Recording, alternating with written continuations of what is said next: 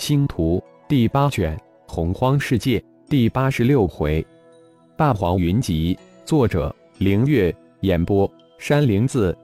听了老魔神阿查克碰机缘的话后，浩然也就不是非常急。既然是机缘，那就是说玄阴葫芦不是那么容易得到的。于是抽出时间来将最后收取的八只十六赤金赤天蜈给收服。现在浩然可有二头百米高的接近金刚神力魔元皇的王级金刚神力魔元，又有十八只接近金翅天蜈皇的王级金翅天蜈，加上三千六百噬金灵虫，浩然感觉自己绝对比修真界的御灵宗强大。浩然先前所走的方向，也就是属灵那个方向，与狮面魔蛛的方向刚好相反。洪荒世界这里没有东南西北之分。超脑也无法定位，但为了确立一个方向系统，超脑按照炎黄人的传统，将九个太阳升起的那一边定为东方，九个太阳落下的一边定为西边。根据九个太阳的起落，浩然做了一个假设：如果将洪荒世界看成一颗星球，那么妖盟那颗中等偏上大小的水星就是这颗星球上的一个乒乓球。想想，妖盟的一个星球与洪荒世界这个星球比，只相当于一个乒乓球大小。只有这样，才能想象洪荒世界这颗星球之大。现在，浩然就是向东方飞行，狮面魔蛛的老脚在金翅天蜈飓风东面几万公里的一个巨大山谷之中，而玄阴葫芦就在山谷所在的山脉的某个地方。随着浩然距离十面魔蛛的老脚越近，与五行灵帝化身的灵魂感应就越发的清晰。这几个月，五行灵帝化身带着三千六百噬金灵虫转战上十万公里，吞噬了无数的洪荒古兽，也找到了上千处金属矿脉，还发现了十五处灵石矿脉，这些地方都一一记录下来。浩然一道。三千六百噬金灵虫迅速汇集过来，三千六百道灵魂传来隐隐的波动，似乎很焦急，又带着一分兴奋喜悦。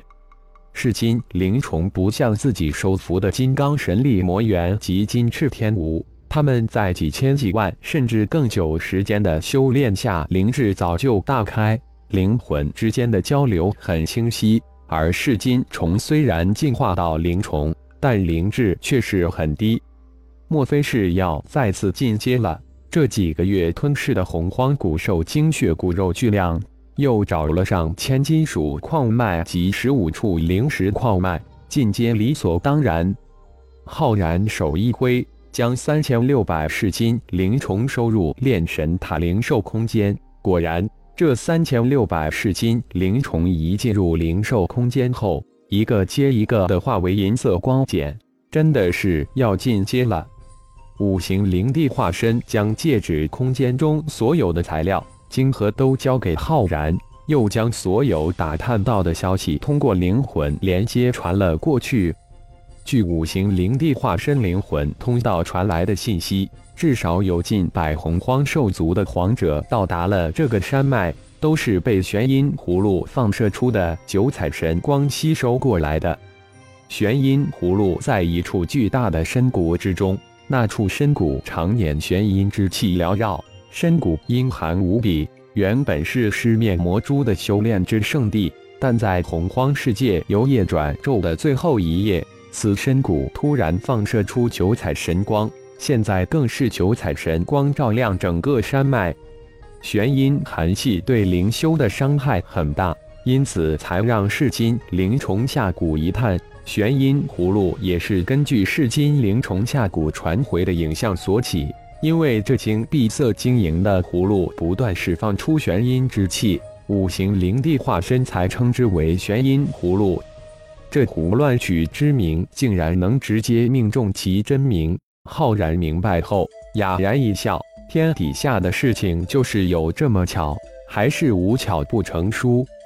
据五行灵帝化身所述，有几十个具有飞行能力的洪荒皇级霸主都下去过，不过最后都杀一而归。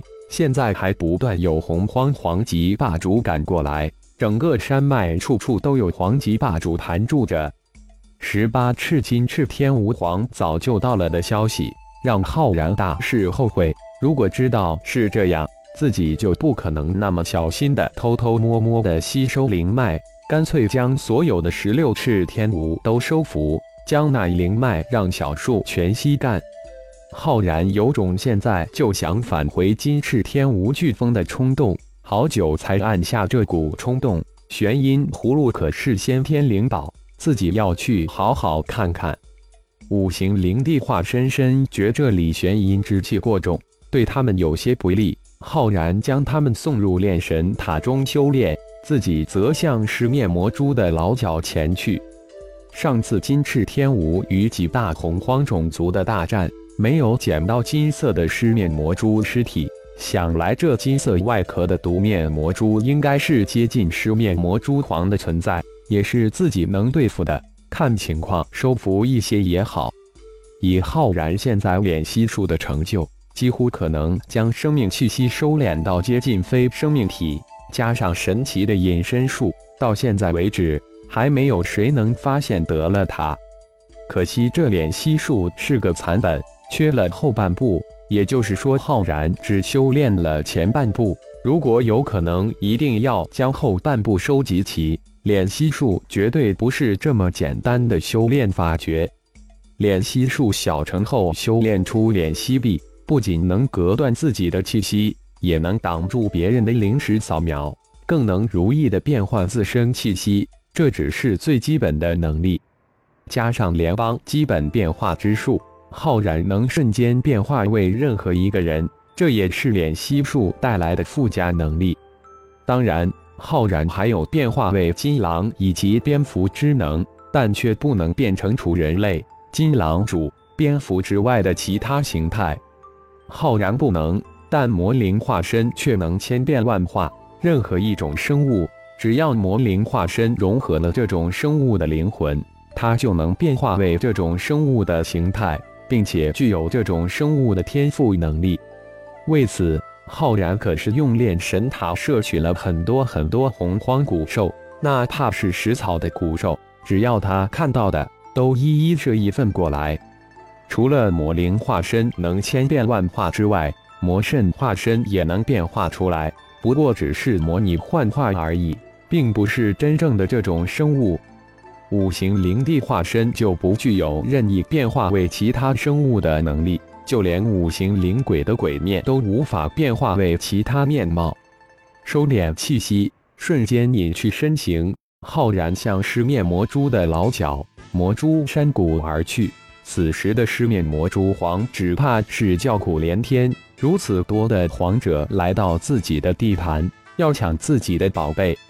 自己的这些儿狼在其他洪荒古兽面前是老大，但在这些皇者面前屁都不是，就是自己也得夹着尾巴了。但自己的宝贝绝不能被其他家伙抢走。